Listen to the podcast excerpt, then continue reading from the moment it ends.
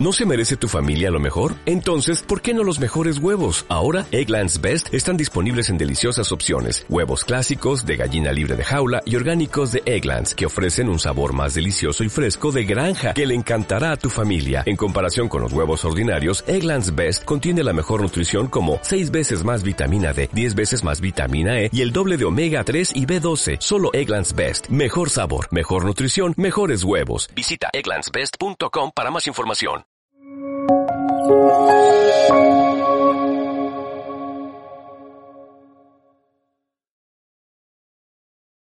Bueno, pues creo que es muy importante para todos comprender con qué, a qué nos enfrentamos y si nos estamos enfrentando realmente a la posibilidad de estar entrando en una tercera guerra mundial. Europa, desde luego, ha tenido ya dos guerras importantes, la Primera Guerra Mundial y la Segunda Guerra Mundial. Ambas trajeron aparejada la destrucción de Europa. ¿La guerra ruso-ucraniana es una guerra local o no lo es? Es el comienzo quizás de la Tercera Guerra Mundial. Pues yo creo que esta es una cuestión que debemos plantearnos y para ello tenemos que entender qué es lo que está sucediendo. En Rusia, quién está liderando Rusia, quién está a cargo de Rusia y qué quieren las personas que dirigen los designios de Rusia, cuál es su plan, qué tienen en la cabeza. Cuando comenzó la guerra, y comenzó probablemente en 2014, cuando Rusia invadió Crimea.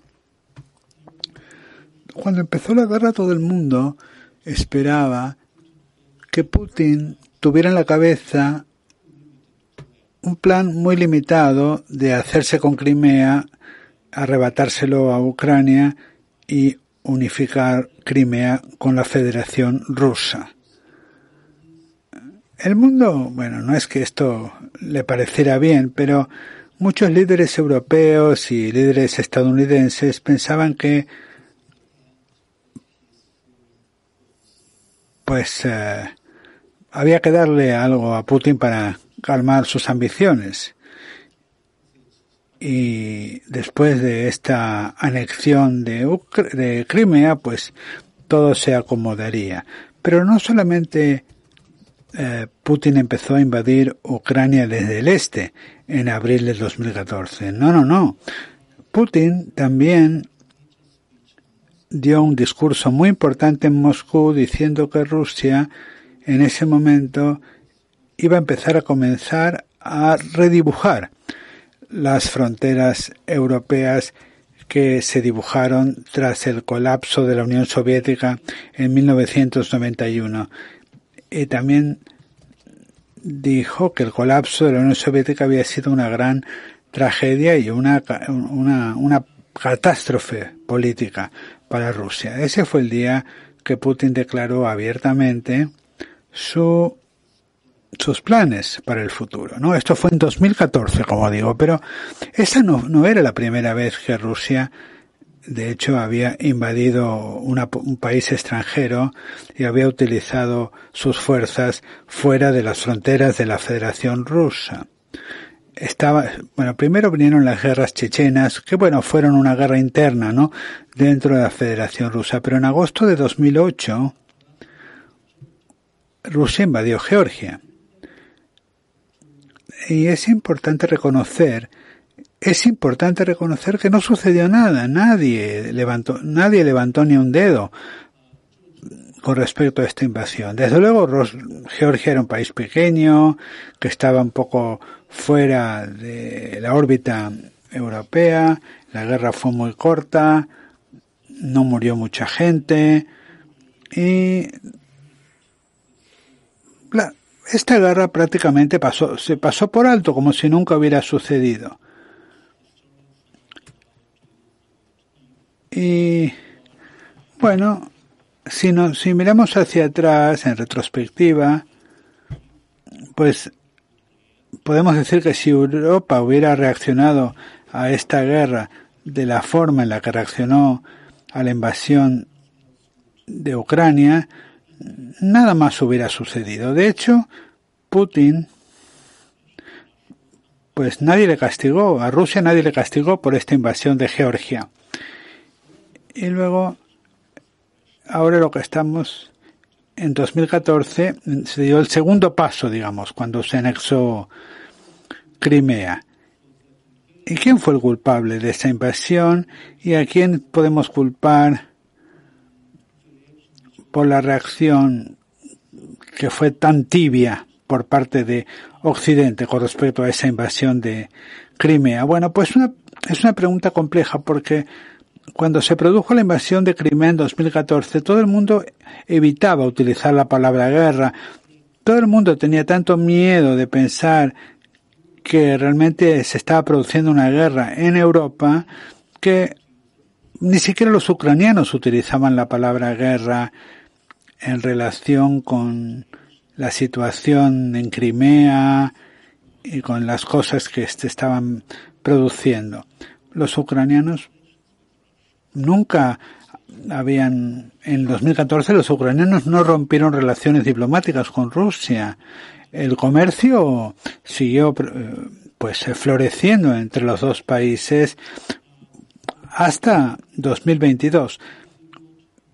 O sea que, y Europa tampoco utilizó la palabra guerra. Y aunque sí que se impusieron algunas sanciones contra Rusia, estas sanciones no fueron demasiado estrictas. Y para Putin esto fue una indicación de que el oeste realmente era muy débil y que el oeste no estaba listo para enfrentarse a Rusia y de que él podía seguir con su plan de crear una nueva Unión Soviética. Pero en esa época, bueno, como digo, él anunció estos planes eh, de recrear la Unión Soviética en un discurso, en este discurso que les mencionaba en 2014. Y la recreación de la Unión Soviética también incluía a los estados bálticos.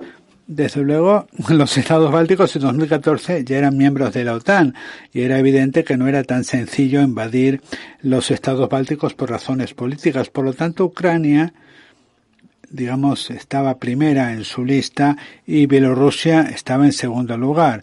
También es muy importante comprender que no se podía tomar Ucrania sin haber controlado Bielorrusia antes. Y entonces en 2014 él lo que hizo fue hacerse con Crimea, pudo propiciar una especie de conflicto militar en la parte este de Ucrania, en el Donbass, pero no pudo atacar Kiev, porque es imposible atacar Kiev desde el territorio de la Federación Rusa. Solamente puedes atacar Kiev desde Bielorrusia y para eso tienes primero que hacerte con Bielorrusia. Y en el libro que publicamos en 2015 prestamos especial atención a Bielorrusia, diciendo que había que observar eh, qué, qué ¿Qué, pasaría con Bielorrusia? Y si se producía una, una anexión de Bielorrusia, un control de Rusia por parte de Rusia de Bielorrusia, pues claramente el siguiente paso sería la ocupación de Ucrania. Y tengo que decir que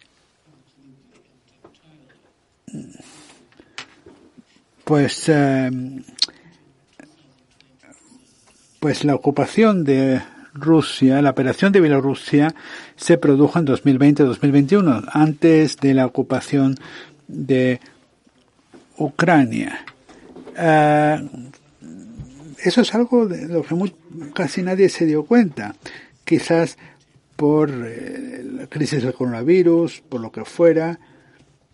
Pero claro, con todo lo que pasó con Lukashenko, que es el dictador de Bielorrusia, pues Ah, estaba claro ¿no? que Rusia se estaba haciendo con las riendas de Bielorrusia. Por lo tanto, en 2020, Lukashenko perdió las elecciones en Bielorrusia y esto a todo el mundo, bueno, bueno, eh, eh, esto desencadenó unas grandes protestas que fueron suprimidas por Lukashenko con la ayuda de las fuerzas rusas que se enviaron a Bielorrusia. Y después de esto, Lukashenko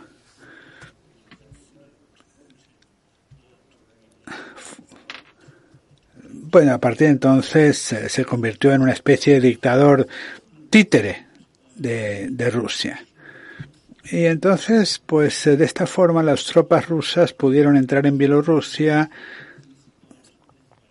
Eh, y esto es algo, como digo, que pasó bastante desapercibido. Nadie dijo nadie, nadie levantó la voz, nadie protestó porque claro, Bielorrusia estratégicamente es un, un, territorio muy importante porque abre los territorios de Europa Oriental a los rusos. Y cuando las eh, tropas rusas se establecieron en Bielorrusia, pues eh, ya era evidente que esto era un peligro enorme para Ucrania, pero nadie pensaba en una invasión en ese momento. Incluso cuando Putin concentró tropas en la frontera entre Bielorrusia y Ucrania preparando al ejército para una invasión, todo el mundo esperaba que esto fuera un farol, que Putin estuviera intentando pues eh, quizás derrocar el gobierno de Zelensky, pero que no estaba dispuesto a empezar una guerra eh, verdadera. ¿Estaba de farol Putin? Pues ahora vemos que no, porque de hecho invadió Ucrania. Pero hay un componente de farol, porque la idea, de hecho, era que Zelensky y Ucrania capitularan para evitar esta guerra, porque una guerra, desde luego, es algo muy peligroso, irracional, muere mucha gente, y para los países europeos, para un país europeo como Ucrania, que es mucho más débil que la Federación Rusa, participar en una guerra contra Rusia es eh, una decisión muy dramática. Y entonces sabemos ahora, sabemos que justo antes de que empezara la guerra, la noche pues eh, la última noche de paz, digamos, el presidente Lukashenko de Bielorrusia, en nombre de Putin, llamó a Vladimir Zelensky y le ofreció capitular y pues entregar Ucrania a la Federación Rusa para no para que no hubiera guerra, ¿no? Y Zelensky se negó. Y de hecho yo creo que este fue el día en el que Ucrania ganó la guerra contra Rusia. Ahora bien, voy a explicaros lo que quiero decir cuando digo que ganó la guerra, porque la guerra todavía no ha terminado y no sabemos quién la va a ganar y quizás falte mucho tiempo para que termine esta guerra. Sin embargo, todo el mundo en ese momento, antes de que, la noche antes, ¿no? De que empezara la guerra, todo el mundo esperaba, no solamente Putin, sino los políticos, eh, y los líderes militares del mundo pensaban que Ucrania pues iba a ser un paseo para los rusos. En una semana o como mucho en un mes los rusos se iban a apoderar de Kiev y que iban a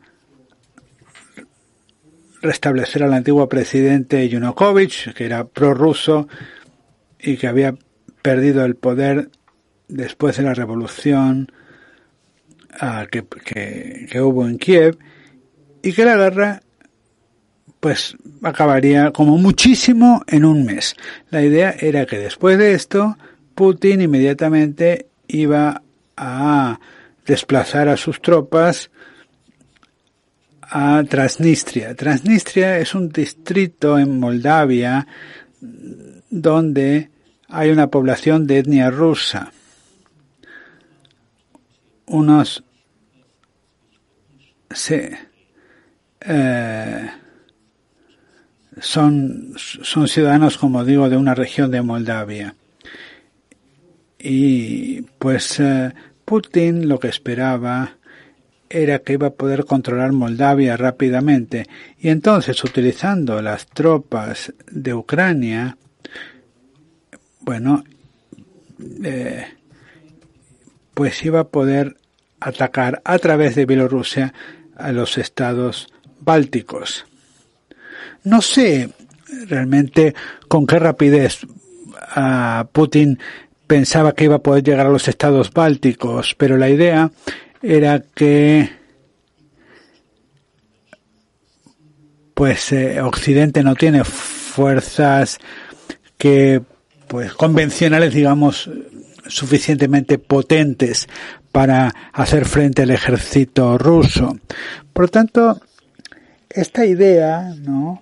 de eh, Putin de, de que pues Rusia tenía que ser el poder hegemónico en todo el Oriente, incluido los estados bálticos, pues él estaba convencido de que esto iba a ser una cosa de como muchos seis meses, ¿no? Llegando incluso a ocupar los estados bálticos. Pero esto no fue así porque Ucrania decidió luchar y al cabo de ocho meses, porque ya han pasado ocho meses, Putin no tiene ya ejército, su ejército ha sido destruido por los ucranianos, Putin ni siquiera puede reunir un ejército nuevo porque cuando anunció la movilización de los reservistas en septiembre y quiso reclutar a 300.000 personas, pues estas, muchas de estas personas se marcharon de Rusia al extranjero. Ahora está intentando, pues, conseguir otras 300.000 personas. Rusia, desde luego, es un país enorme, él lo sabe, y desde luego tienen muchísima gente joven que podría ser reclutada, pero el ejército de momento no puede combatir porque nadie eh, ha formado a nuevos efectivos. Putin acaba de dar una conferencia eh, en la que dijo abiertamente a los periodistas que se quedaron totalmente alucinados que las tropas rusas eh, están debilitadas y este tipo de ejército no puede ganar, no, no le puede ganar a Ucrania. Ahora, la pregunta sí que cabe formular es si los ucranianos realmente están ganando la, ganando la guerra. Parece ser que sí la están ganando, pero al mismo tiempo no pueden expulsar a los rusos de su territorio.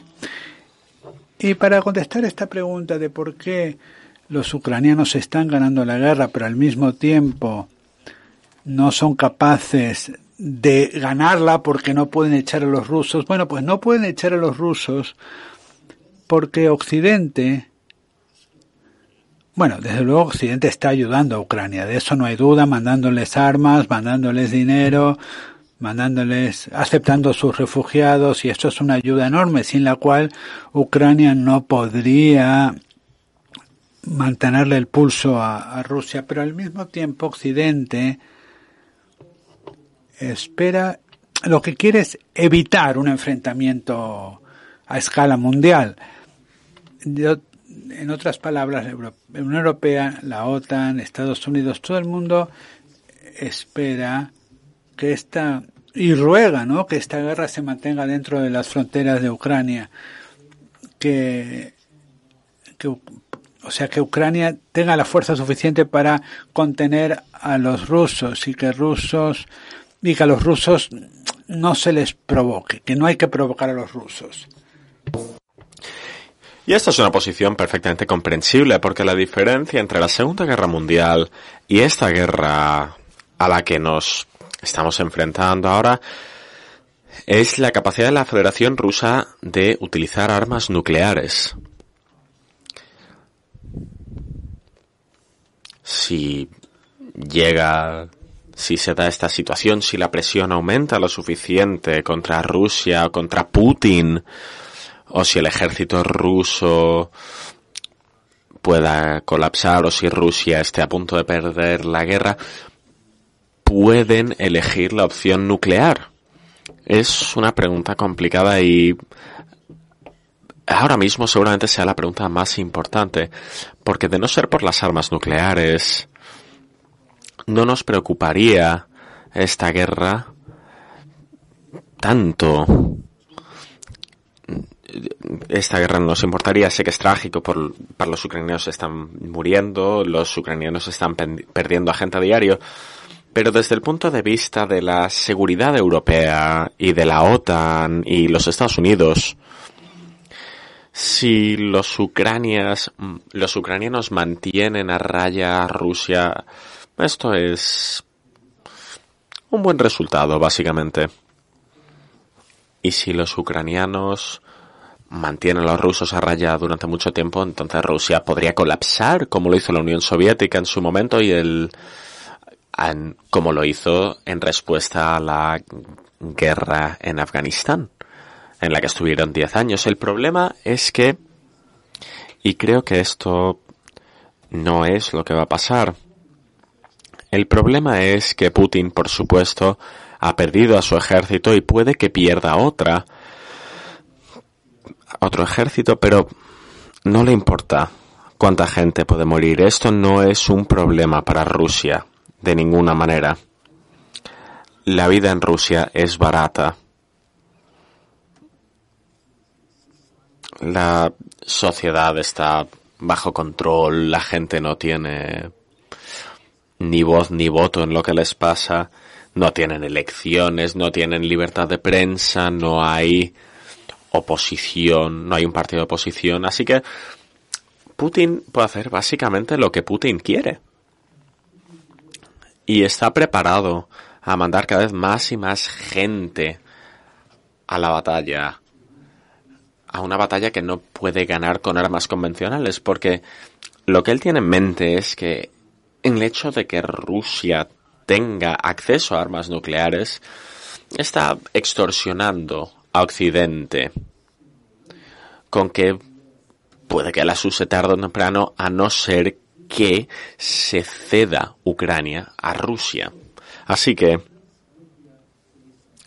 eso es a lo que nos enfrentamos ahora. Putin está extorsionando a Occidente con esta capacidad nuclear y piensa que el que Occidente dejaría de apoyar a Ucrania que Ucrania no podría seguir en esta lucha contra la Federación Rusa.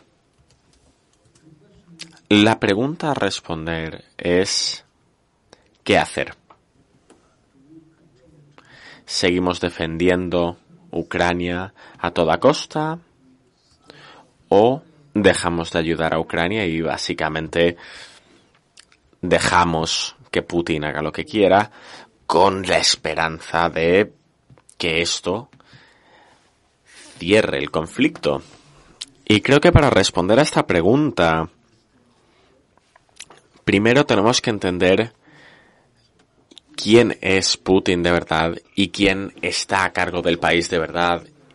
Y sabemos que en 2014, tanto como en 2022, la decisión de invadir la llevaron a cabo cinco personas. Una era Putin, por supuesto, el presidente. La segunda persona era Nikolai Patrushev, que es el anterior, el, direct, el exdirector del FSB y ahora está a cargo del Consejo de Seguridad de la Federación Rusa. La tercera persona era Bornikov, el actual director del Servicio Federal de Seguridad de la Federación Rusa, y es Shigui. La quinta persona era el general del ejército ruso. Y estas cinco personas que tomaron esta decisión, tres de ellas eran del Servicio Federal de Seguridad de la Federación Rusa. Esta no fue una decisión que tomase el gobierno ruso, esto no fue una decisión que tomó el Parlamento ruso, esto no fue una decisión que tomó desde luego por cualquier otro cuerpo de la Federación de Rusia. Esto fue fundamentalmente una decisión militar y del Servicio Federal de Seguridad. El problema con esto es quién tiene poder en Rusia. Esto no es Putin como dictador, porque si Putin fuera dictador, entonces podríamos derrocar al dictador o puede que le pasara algo, o que mañana se muera, o que mañana alguien le matase y el conflicto desaparecería. Desafortunadamente, este no es el caso. En Rusia estamos lidiando con la FSB, con el FSB como un servicio. Y bueno, esta es la primera vez en la historia del mundo en la que la seguridad estatal, el Servicio Federal de Seguridad está a cargo del país. Normalmente hablamos de que un monarca o un tirano o un dictador o un partido político esté a cargo del país. Pero en el caso de Rusia, hablamos del Servicio de Seguridad Estatal, que es el que se está encargando de llevar el país y que también está a cargo del ejército, cosa muy importante porque normalmente en muchos otros casos, en muchos otros países el ejército tiene una suerte de posición independiente con respecto a otras instituciones que están a cargo del país. Y por esta razón tenemos que aceptar el hecho de que el problema no es solo Putin. El problema va mucho más allá, es más complicado, porque tenemos que lidiar con un grupo de personas y de instituciones, y esta institución se creó en diciembre de 1917. Esta es la institución rusa con mayor edad, tiene más de 100 años. Esta es la única institución que ha sobrevivido al colapso de la Unión Soviética. Y ahora están a cargo de Rusia. Y se hicieron con este poder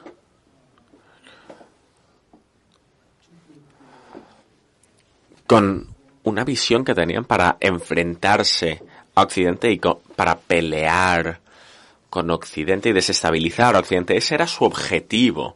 Y por eso esta guerra no es algo que solo incumba a Ucrania o la total, solo incumba a parte o a la totalidad de Ucrania. Esto ni siquiera es un intento de recrear la Unión Soviética.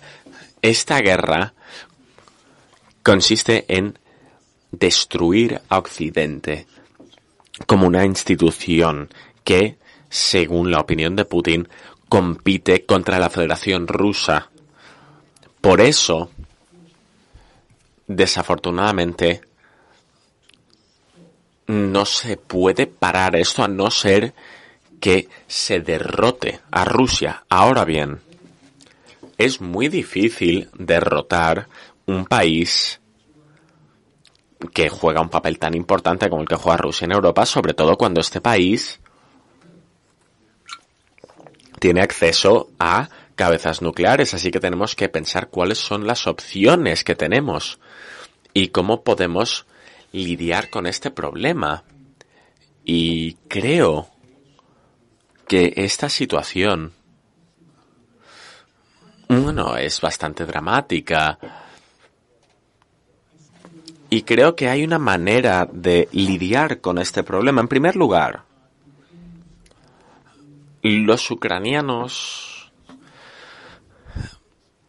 los ucranianos están desenvolviéndose mucho mejor de lo que la gente esperaba. Y ahora Ucrania tiene un ejército con peso en Europa que es capaz de mantenerse en pie contra una agresión rusa. Pero el problema es que están recibiendo ayuda bajo determinadas condiciones. Las condiciones bajo las cuales el ejército ucraniano está recibiendo ayuda que tiene que cumplir son las siguientes. No están recibiendo armas que les permitan avanzar contra el ejército ruso. Armas que les permitan son, solo reciben armas que les permiten parar al ejército ruso, no avanzar contra él, y no están utilizando las armas que reciben de Occidente para abrir fuego contra sus enemigos en Bielorrusia y en la Federación Rusa. Y si entendemos estas condiciones desde el punto de vista de una estrategia bélica, los ucranianos están en una postura en la que no pueden ganar la guerra, porque no pueden ganar la guerra si no, no puedes ganar una guerra si no te permiten disparar contra el territorio enemigo. Y por supuesto los rusos y los bielorrusos, las tropas rusas están concentradas en Bielorrusia y en la Federación Rusa, que es donde los ucranianos no pueden disparar al otro lado de la frontera. Y si los ucranianos no pueden atacar preventivamente, por supuesto los rusos, los ataques rusos van a tener éxito y siempre se van a poder reagrupar. Así que creo que hasta que Occidente cambie esta postura y cambie su estrategia de una defensiva a una ofensiva y le permita a los ucranianos que tengan libre albedrío para gestionar a los rusos, Occidente está en una posición muy debilitada en la que Rusia está se está viendo provocada a utilizar armas nucleares. Y si esta guerra sigue durante demasiado durante más tiempo Putin llegará a la conclusión de utilizar armas nucleares porque no le quedará otra cosa que usar para luchar porque se quedará sin gente, se quedará sin armas y seguramente se quede sin tiempo aunque no creo que esta guerra vaya a terminar rápidamente como esperan algunas personas para finales del año, para la primavera del año que viene. Yo no creo que eso sea así. Y al mismo tiempo, no creo que Putin tenga el lujo, no pueda permitirse el lujo de seguir luchando esta guerra durante mucho tiempo, no como la Unión Soviética pudo hacer con Afganistán en su momento, no va a tener ese lujo. Así que lo que quiero decir, supongo, es que Podemos evitar un enfrentamiento nuclear si ayudamos a los ucranianos a ganar esta guerra en Ucrania. Porque no vamos a poder parar a Putin en Ucrania. Y en algún momento vamos a tener que enfrentarnos un ultimátum nuclear en el que con el que vamos a tener que lidiar. Y este ultimátum va va a ser como en febrero de 2022, empezará con un farol, con lo que creemos que es un farol, pero después este farol no será tal cosa, no se aceptará una vez la extorsión no funcione, entonces Putin, por supuesto, tendrá que tomar una decisión sobre si usar o no cabezas nucleares. Y probablemente no utilice armas desde el territorio de la Federación Rusa, porque entonces se retaliará contra el Kremlin, por supuesto. Habrá represalias contra el Kremlin y por eso creo que Putin de nuevo está permitiendo que Bielorrusia sea un país independiente, con todos, aún con todo su amor por la anexión de territorio. Intentará anexarlo para que sea parte de la Federación Rusa. Y en el caso de Bielorrusia, lo único que controla en Bielorrusia, no vemos ningún intento de incluir a Bielorrusia en la Federación Rusa o de, o de anexionarlo. Y creo, anexarlo, y creo que la razón es por estas razones que Putin planea utilizar cabezas nucleares contra, bueno, en primer lugar Ucrania, pero puede que incluso Europa Oriental desde el territorio bielorruso, porque entonces las represalias se dirigirían contra Bielorrusia y no la Federación Rusa. Y puesto que no vimos la ocupación de Bielorrusia, todo esto fue bastante silencioso en 2020-2021 cuando Bielorrusia se convirtió en una plataforma para el avance ruso en Ucrania y la dirección de Kiev, hacia Kiev, yo diría que es muy importante, que es extremadamente importante no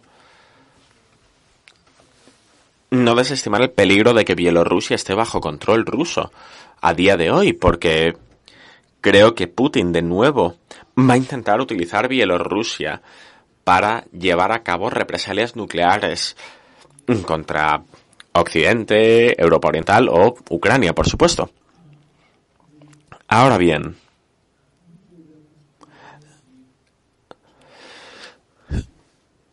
Es cierto que las armas nucleares no se pueden transferir de una manera secreta, es imposible en el mundo en el que vivimos, pero tristemente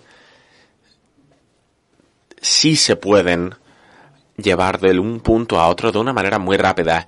Y si se introdujesen armas nucleares en Bielorrusia, puede que para entonces sea demasiado tarde para tomar represalias, porque de nuevo puede que ya no nos quede tiempo en este caso y que Europa se enfrente a un riesgo fundamental de un ataque nuclear desde territorio bielorruso. Y siento decir que la única manera de evitar este riesgo de este enfrentamiento nuclear es gestionar este problema de una manera preventiva. Y es muy difícil, por supuesto, decir que tenemos que hacer, gestionar y lidiar con Bielorrusia de una manera preventiva, pero yo creo que es lo que se va a tener que hacer si queremos evitar un enfrentamiento nuclear, porque de nuevo, no creo que Putin vaya a atacar desde el territorio de la Federación Rusa, porque de nuevo esto invitaría a que la gente tome represalias contra Putin y puede que sea una acción suicida por su parte. Y para poder lidiar con Bielorrusia,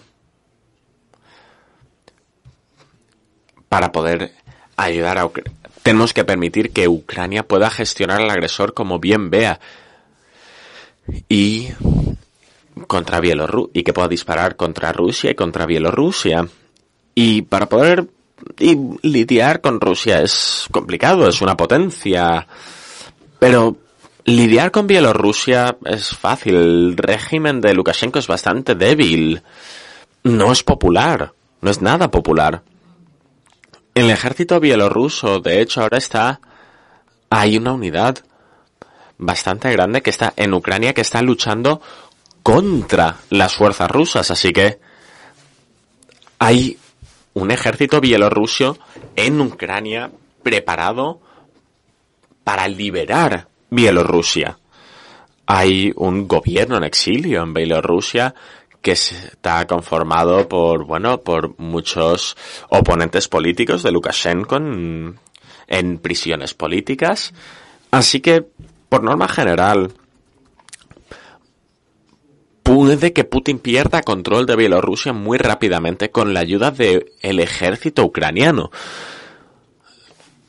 Por supuesto, la respuesta es que en este caso Putin simplemente declararía Bielorrusia como parte de la Federación Rusa y anexaría Bielorrusia. Esto puede pasar y en este caso, por supuesto, Putin perdería la habilidad de atacar a Europa desde territorios bielorrusos independientes, así que puede que no consiga liberar Bielorrusia y consiga que Bielorrusia salga del control de Lukashenko y que no esté bajo el control de Putin, pero no sé, se evitaría el riesgo de un ataque nuclear desde Bielorrusia, pero que lo, lo que yo creo que es el problema fundamental ahora mismo, después de ocho meses de guerra, es que Putin no tiene un ejército convencional.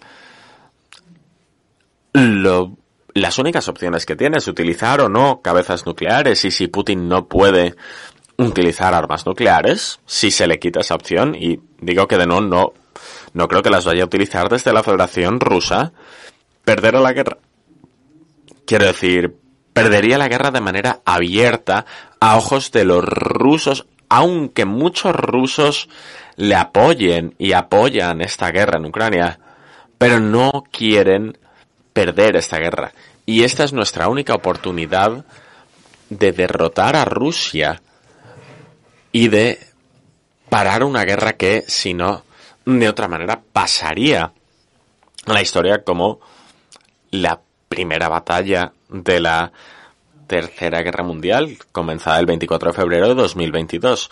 Y esto pasará a la tercera, como a los libros de texto como la Tercera Guerra Mundial, que los historiadores escribirán tarde o temprano. Y la pregunta es, ¿cuánto durará esto? Y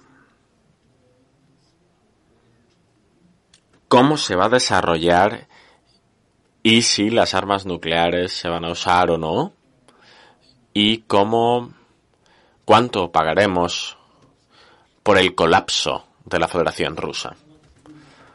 Pero el colapso va a tener lugar, simplemente no lo sabemos. Y no sabemos cuál va a ser el colapso. Y y hay que saber lo que ha hecho Putin, todo lo que le ha hecho a Rusia y y esto sería la total y completa destrucción de esto. Y ningún enemigo podría destruir, podría hacerle daño a Rusia tanto como ha hecho Putin, tanto daño como ha hecho Putin. Y tarde o temprano creo que los rusos entenderán esto. Y tarde o temprano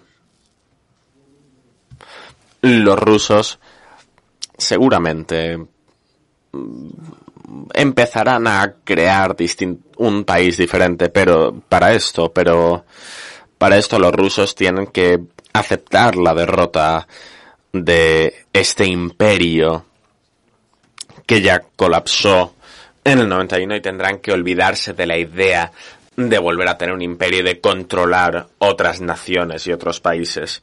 Así que creo que